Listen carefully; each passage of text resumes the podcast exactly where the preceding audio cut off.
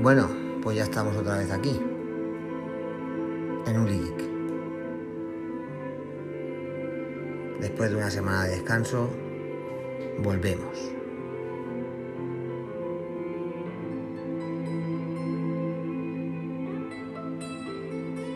¿Y cómo empezamos? Pues empezamos como ya sabéis que me gusta empezar a mí. Con una de mis mentes maravillosas. Con Oscar Wilde.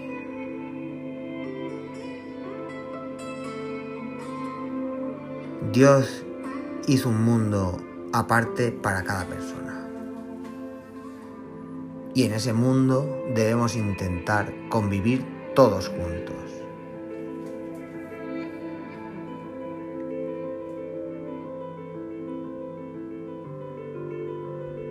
¿Qué quería decir Oscar Wilde con esta frase? Dios hizo un mundo aparte para cada persona. Y en ese mundo debemos intentar convivir todos juntos. Como siempre digo, yo dejo aquí mi opinión. Y creo que lo único que quería decir Oscar Wilde aquí es que cada persona es un mundo.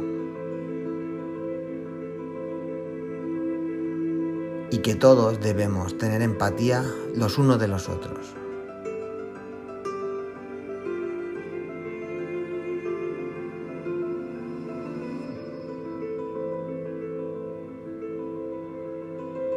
Esta es mi reflexión. Pero aquí está la frase y como siempre digo, os toca interpretarla a vosotros. Bueno, empezamos.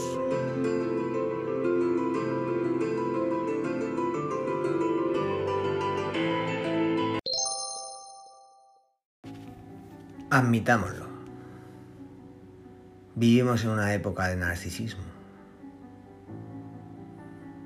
No hace falta más que pasarse por la cuenta de Instagram de algún famoso, amigo, o quizá la tuya propia, y contar cuántas fotografías de ti mismo has colgado en la red.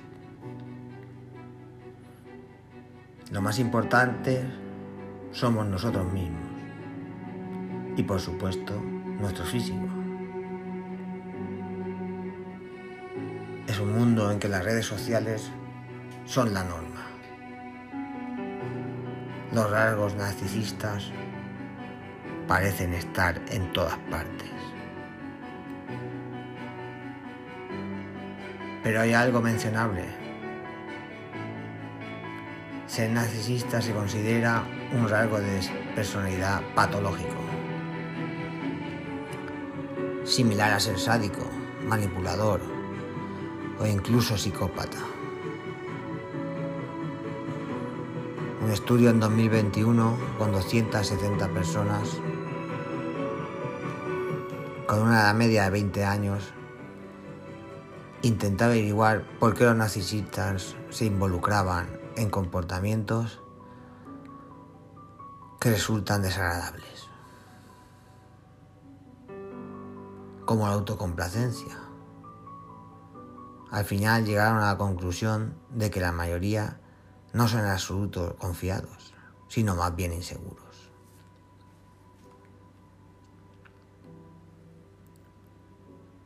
Así se diferencian entre dos tipos de narcisistas. Los vulnerables, que tienen baja autoestima, ansiedad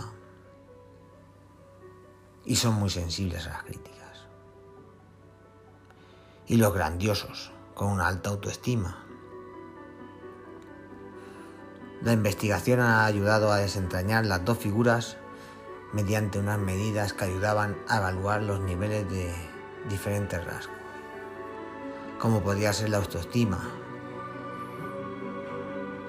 el propio narcisismo y la psicopatía de cada uno de sus participantes. Los narcisistas tienen muchas inseguridades y sentido de culpa. Algo que contrasta con aquello que exhiben en sus redes sociales.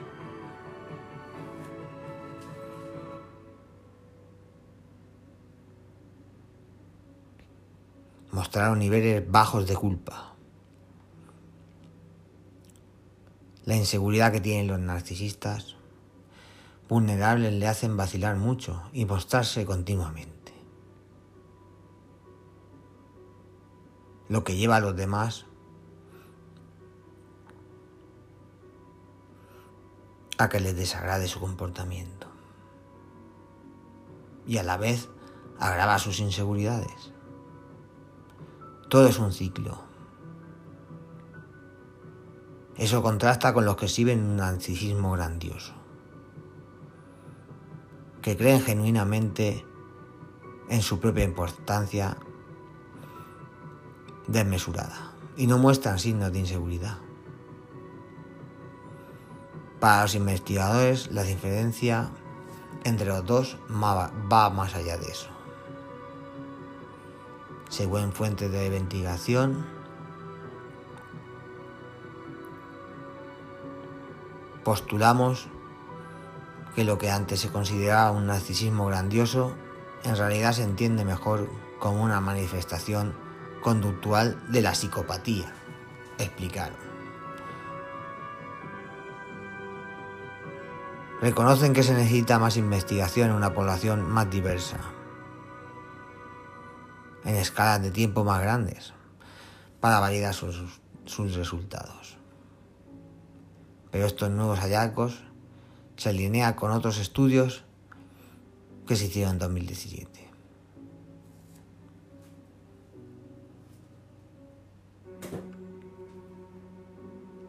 en el que los escáneres cerebrales de hombres narcisistas revelaron angustia emocional.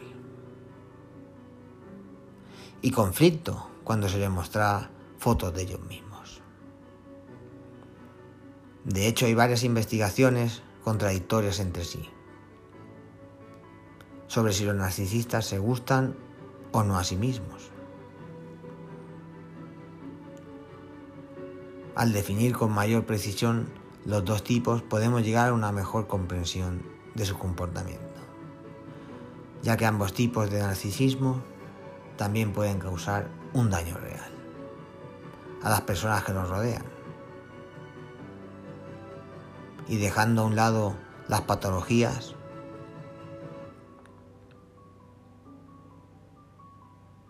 los rasgos narcisistas se pueden ver reflejados en cómo decimos yo solemos decir más un yo que un nosotros. La tasa de aprobación diciéndonos a nosotros mismos que somos importantes. Según los investigadores, aumentaron del 12 al 80% en adolescentes.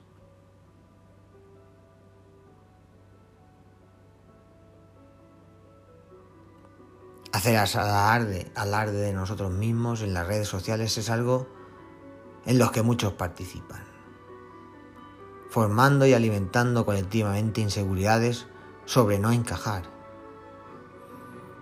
Estos comportamientos están integrados en nosotros como una especie de social obligatoria. Si bien los narcisistas son notoriamente buenos en el uso de las redes sociales, el hecho de que éstas puedan aumentar el narcisismo ha sido menos concluyente.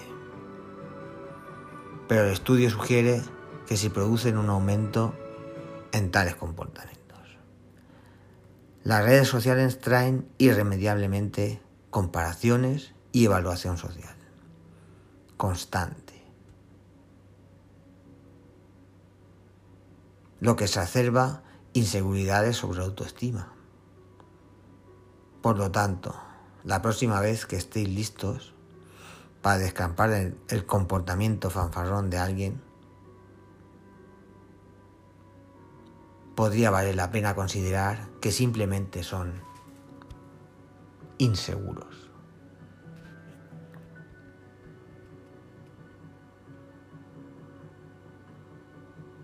En este mundo vivimos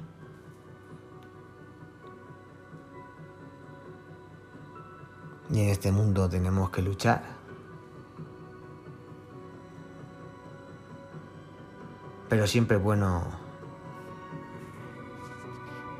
intentar entender la mente de lo que nos rodea. Por eso, como ya sabéis, mi podcast suele acabar con una frase. En la vida pasan cosas buenas y cosas malas. Pero la gente en las redes sociales solo pone las buenas.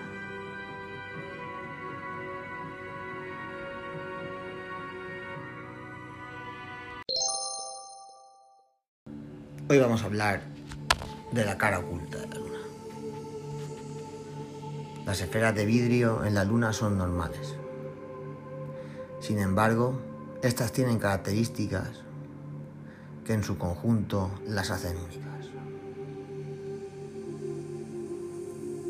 Yutu, el rover de la misión china, ha encontrado en la cara oculta de la luna unas misteriosas esferas de vidrio. Pueden verse en unas fotografías tomadas recientemente y descritas en un estudio que se acaba de publicar. En realidad, el hecho de que aparezcan esferas de vidrio en la Luna no es un misterio en sí.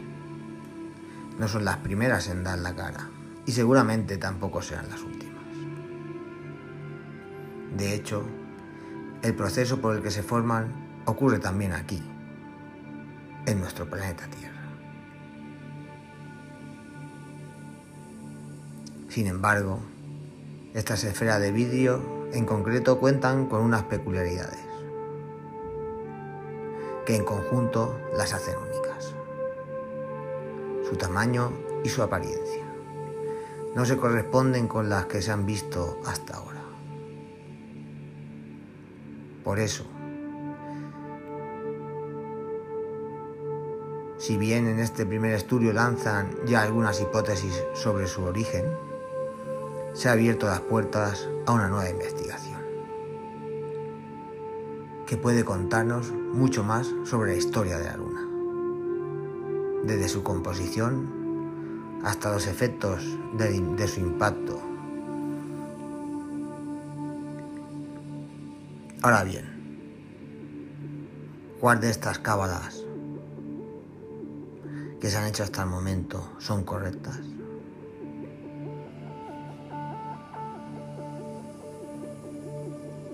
La misión Challenge 4 se envió en 2018, rumbo a la cara oculta de la Luna, con el fin de explorar este lugar, que durante tanto tiempo ha sido un lugar misterioso para los seres humanos. Para ello, Cuenta con la inestimable ayuda de YouTube, un rover, un vehículo robótico dotado de una cámara panorámica, un radar de penetración lunar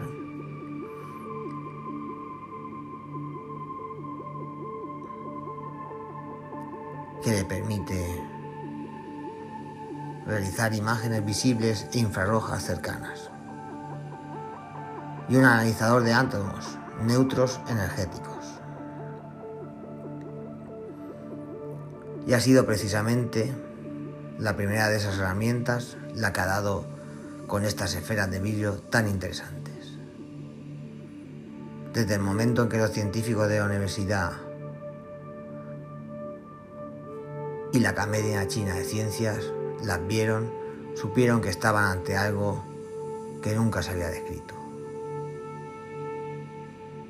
Pero que no se haya visto antes no significa que sea único. De hecho, creen que pueden hacer muchas más.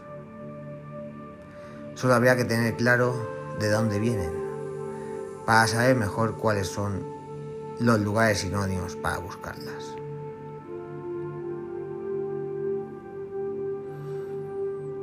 Para que se formen vidrio son necesarios dos factores. La presencia de silicatos y temperaturas muy elevadas. La luna es muy rica en silicatos, porque lo que la primera parte está garantizada. Y las temperaturas elevadas pueden darse de dos formas. Por un lado, por el impacto de un meteorito o algún objeto similar.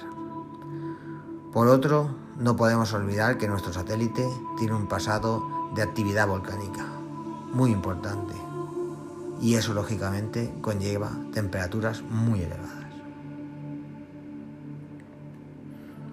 Las esferas de vidrio se forman cuando esos procesos de calentamiento súbito lanzan al aire el, material derretido, que se vuelve a enfriar, adquiriendo esa forma de bolita. Para que se forme el vidrio es necesaria la presencia de silicatos y temperaturas muy elevadas.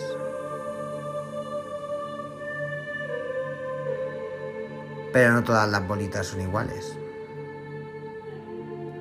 La mayoría de las esferas de vidrio que se han encontrado en la duda miden aproximadamente un milímetro de diámetro.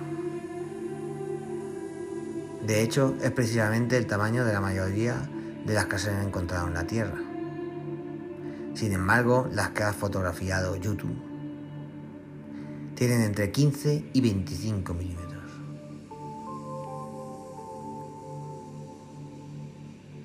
¿Pero eso es lo que las hace únicas?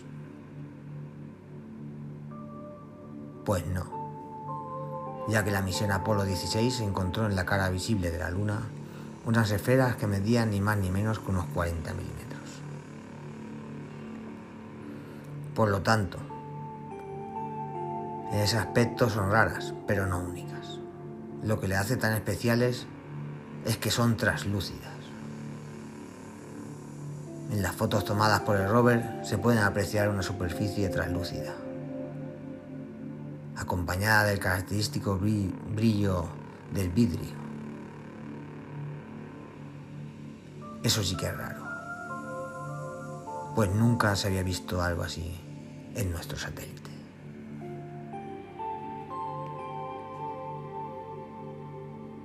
Ahora nos queda saber cómo se formaron estas esferas de vidrio. entre la acción de los volcanes y los impactos de los meteoritos, la primera que parece más plausible es la de los impactos de los meteoritos,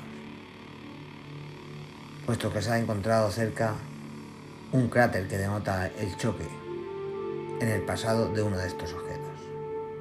No obstante, también podría ser que estuviesen antes ahí y que el meteorito simplemente las sacara a superficie. De hecho, estos científicos creen que pudieran formarse por un compendio de las dos opciones.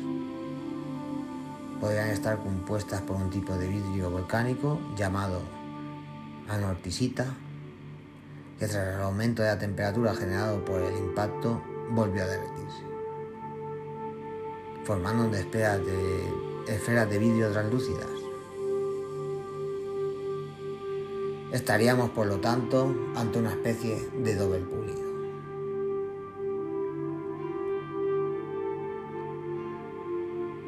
Las esferas de vidrio aparecieron cerca de un cráter de impacto.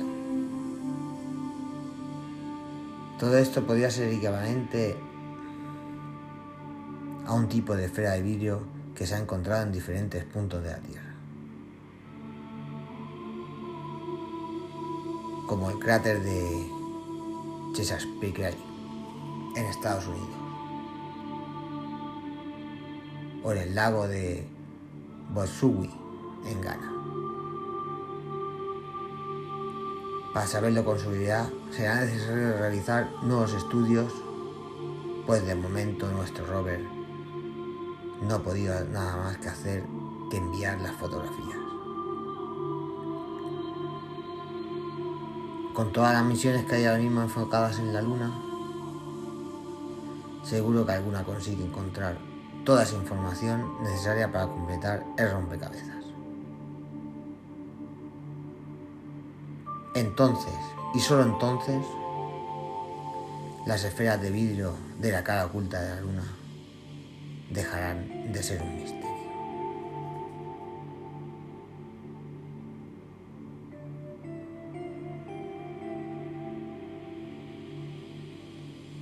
un misterio más en nuestro satélite.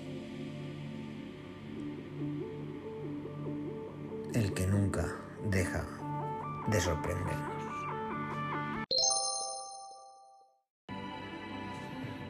Bueno, pues lo vamos dejando por hoy. Recordad que nos podéis encontrar en todas las plataformas de podcast, iVoox, Apple, Apple Podcasts, Amazon Music, Spotify. Bueno, allí donde nos busquéis, ahí estamos. 53 programas ya, ¿eh? 53. Muchas gracias por estar ahí, al otro lado. Muchas gracias por la aceptación de los programas de, misterio. Realmente he sorprendido. Recordamos vía de contacto uligeek.gmail.com